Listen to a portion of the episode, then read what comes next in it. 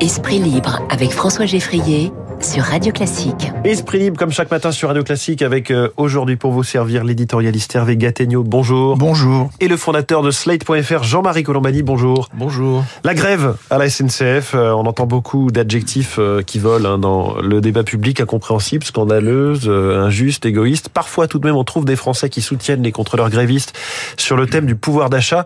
Qu'en dites-vous, Jean-Marie Colombani? Ben, J'en dis que déjà, il faut regarder les images des, des gens entassés dans les trains qui subsistent. C'est en effet scandaleux comme, euh, comme vision, parce qu'on a l'impression d'être dans un nouvel exode. Je veux dire, les gens sont maltraités par ces, par ces grévistes. Et donc, on se dit, voilà, pour une revendication d'une micro-corporation, ce sont des contrôleurs, c'est 3500 personnes sur un effectif euh, énorme, la SNCF. Donc, on se dit, vraiment, le, le, la défense du corporatisme va peut-être un petit peu trop loin. En même temps, c'est un symptôme de ce qui arrive inévitablement aujourd'hui dans la grande transformation que nous vivons. De même que les partis politiques sont très affaiblis, de même les syndicats. On sort, je vous rappelle, d'une d'une vague d'élections professionnelles qui dans la fonction de, publique, de remesurer l'audience des uns et des autres. Mais euh, les syndicats avec un effondrement de la participation, hein, 37 oui, exactement. La, les, les, syndicats en France ne sont pas assez forts et on, on, le voit, on en a là la démonstration parce que comme ils ne sont pas assez forts, il y a des mouvements qui partent, j'allais dire, de travers et qui et qui expriment au fond le fait que la, la représentativité d'une certaine façon des instances traditionnelles est en question. Mmh. Et ça, c'est un énorme problème pour nos sociétés parce que ça expose à, à, vraiment à des événements totalement imprévisibles, imprévus, etc. Après, quand on est un gouvernement dans ce genre de situation, qu'est-ce qu'on peut faire? On peut faire comme l'Italie, c'est-à-dire dire euh, pendant les périodes de vacances scolaires, la grève dans les services publics est interdite. Est-ce qu'on peut le faire C'est l'une des questions. Ben, hein, L'Italie le, fait. le fait. C'est un grand pays de tradition syndicale aussi. Il y a de grands syndicats en oui. Italie. Il y a une vie syndicale qui est forte, etc. On n'a peut-être pas les mêmes et, juges constitutionnels. Et, oui, et ils l'admettent. Vous voyez, donc euh, voilà. Mais c'est vrai que le, un gouvernement a quand même a quand même peu de moyens dans ce genre de situation. Hervé Gattegno, grève scandaleuse. Vous reprenez le terme aussi? Euh, grève euh, illégitime en tout cas, euh, comme l'a dit Jean-Marie Colombani, euh, euh, oui, c'est illégitime de bloquer autant de Français pendant la période des fêtes, qui est normalement euh, dans nos traditions une, une, période de, de retrouvailles familiales. donc oui, c'est anormal. Et au fond, c'est une tradition qu'en général, les grands syndicats, les syndicats que l'on disait autrefois représentatifs, et que la loi qualifie toujours ainsi, respectaient. Les, les, les, grands syndicats ne, ne veulent pas faire grève à Noël. Là, qu'est-ce qui se passe? Euh, Et c'est ce qu'a dit Jean-Marie. Nous sommes en pleine crise de la représentativité. Alors on voit ça au moment des élections politiques, avec l'abstention, avec le dénigrement des élites et notamment des élites politiques. On le voit maintenant avec les syndicats. Les grands syndicats courent derrière une base qu'ils n'arrivent pas à contrôler.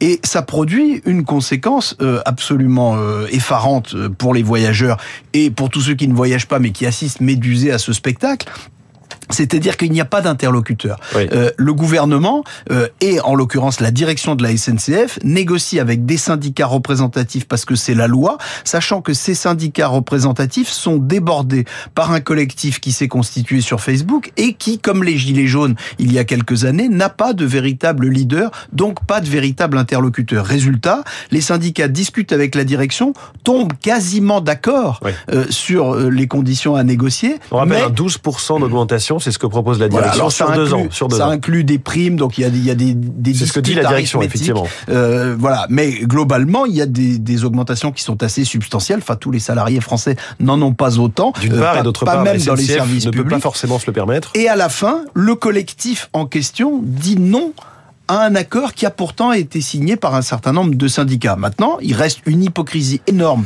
de la CGT et de Sudrail, parce qu'il faut mettre aussi les points sur les i, c'est que la CGT et Sudrail ne retirent pas un préavis qu'elles ont déposé et qui permet à cette grève d'être légale. Si la CGT et Sudrail considéraient qu'ils ont assez bien négocié avec la direction et retiré leur préavis, bah, le collectif ne serait pas satisfait, mais n'aurait pas le droit de maintenir cette grève. Cette grève deviendrait illégale. Donc il faut aussi que chacun prenne ses responsabilités et en l'occurrence, les syndicats représentatifs ne la prennent pas tout à fait. Il faut voir aussi que les, grandes, il faut voir aussi que les grandes centrales sont affaiblies.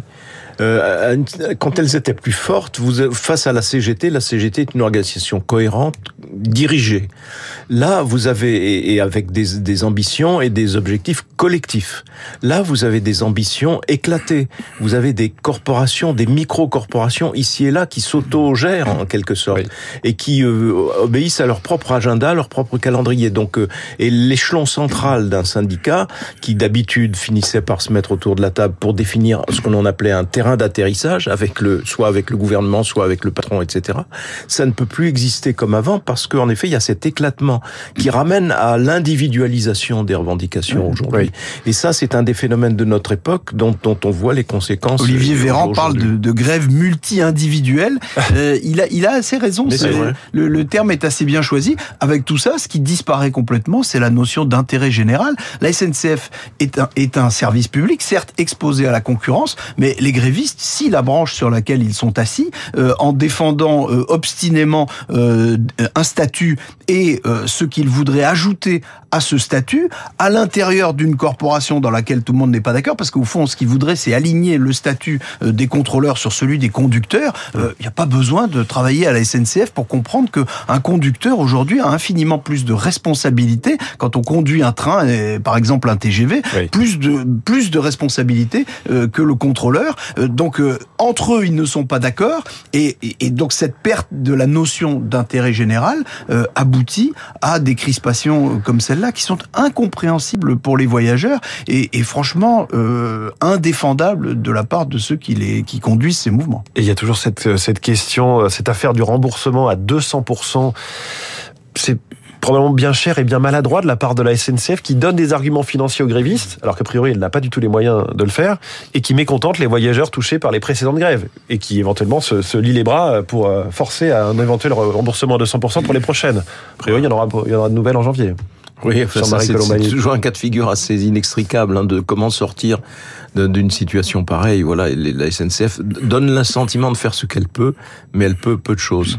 Elle peut peu de choses, mais mais le gouvernement lui impose probablement oui, ces conditions. Mais, mais vous disiez Hervé, Hervé Gattegno, la, les, les, cheminots, si la branche sur laquelle ils sont assis, est-ce que c'est vraiment si sûr? Parce qu'on voit qu'à chaque fois, l'État remet au pot, euh, recapitalise la SNCF, euh, éponge une partie de la dette quand il faut le faire après oui, une crise. Oui, c'est vrai, mais pendant ce temps-là, euh, la ligne de TGV qui est ouverte euh, entre Paris et Lyon avec un opérateur italien euh, a fait euh, plus 250% en termes de, de, de trafic. Ouais, de, de, c'est spectaculaire. Plus 250% de passagers pendant que les prix des billets baissent.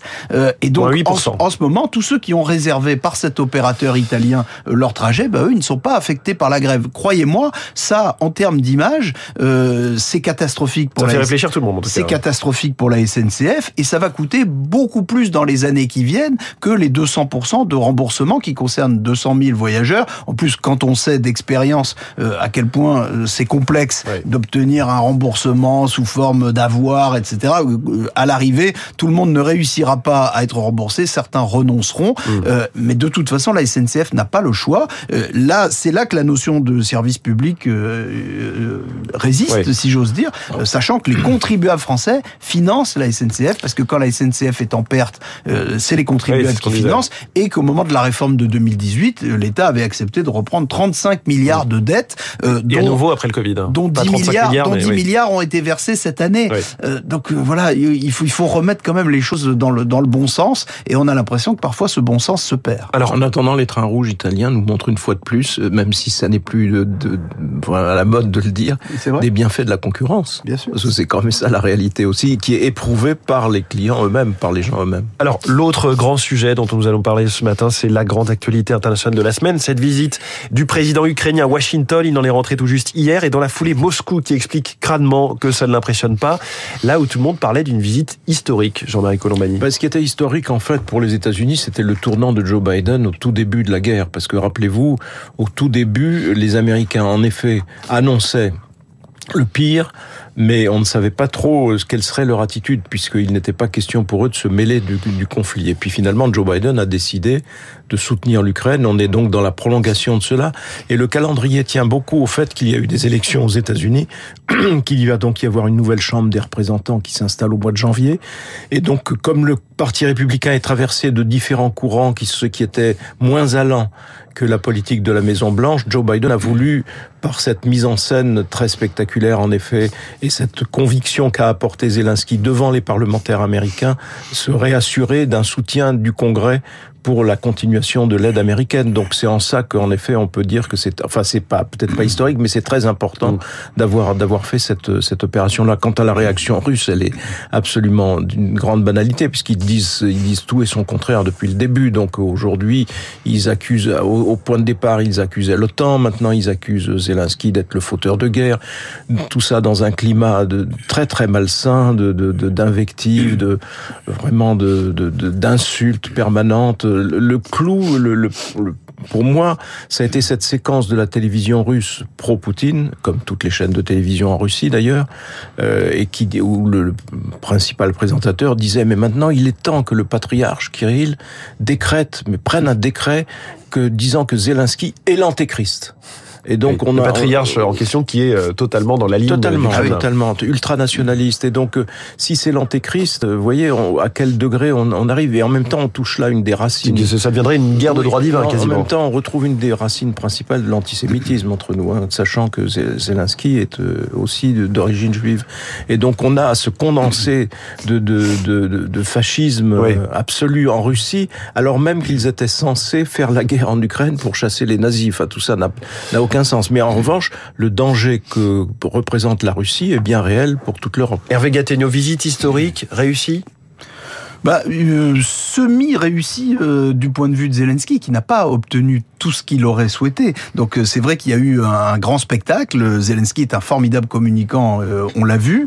les Américains, en matière de spectacle, ils savent faire aussi. Donc, donc le spectacle, la mise en scène était particulièrement réussie. Néanmoins, on a bien vu, même dans les petits espaces de, de communication publique, on a bien vu qu'il y avait des petites euh, divergences. Euh, il y a eu ce, petit accrochage euh, sur la notion de paix juste lorsque Joe Biden a dit que c'était vers cela qu'il fallait aller et que Zelensky lui a répondu moi une paix juste je ne sais pas ce que c'est. et puis on, nous savons que l'un des objectifs de la visite c'était aussi d'obtenir des, des, des, types d'armements supplémentaires et notamment des missiles de longue portée que, que les Américains refusent de livrer euh, à l'Ukraine, euh, on voit bien qu'en réalité la position américaine, elle est euh, de plus en plus proche de du soutien à l'Ukraine, du soutien militaire actif à l'Ukraine, mais avec une limite qui est bah, de ne pas avoir l'air de vouloir aider l'Ukraine à gagner cette guerre. En fait, il s'agit plutôt, pour l'instant, de les aider à ne pas la perdre. Et donc, Joe Biden a répété que les Américains seront là tant qu'il le faudra, alors que Zelensky, lui, son intérêt, c'est d'internationaliser au maximum le conflit, de jouer sur la tension et d'en obtenir davantage. Euh, euh, la, la reconquête territoriale de l'Ukraine de son propre territoire n'est pas gagnée, quoi. Non, elle n'est pas gagnée, mais ça reste, lui, son objectif. Lui, il a raison de le dire, euh, on le comprend, son territoire est envahi, mais lui, il veut qu'on revienne jusqu'à 2014, jusqu'à la Crimée, qui était une sorte de non-dit au départ. Donc, oui, il a marqué un point.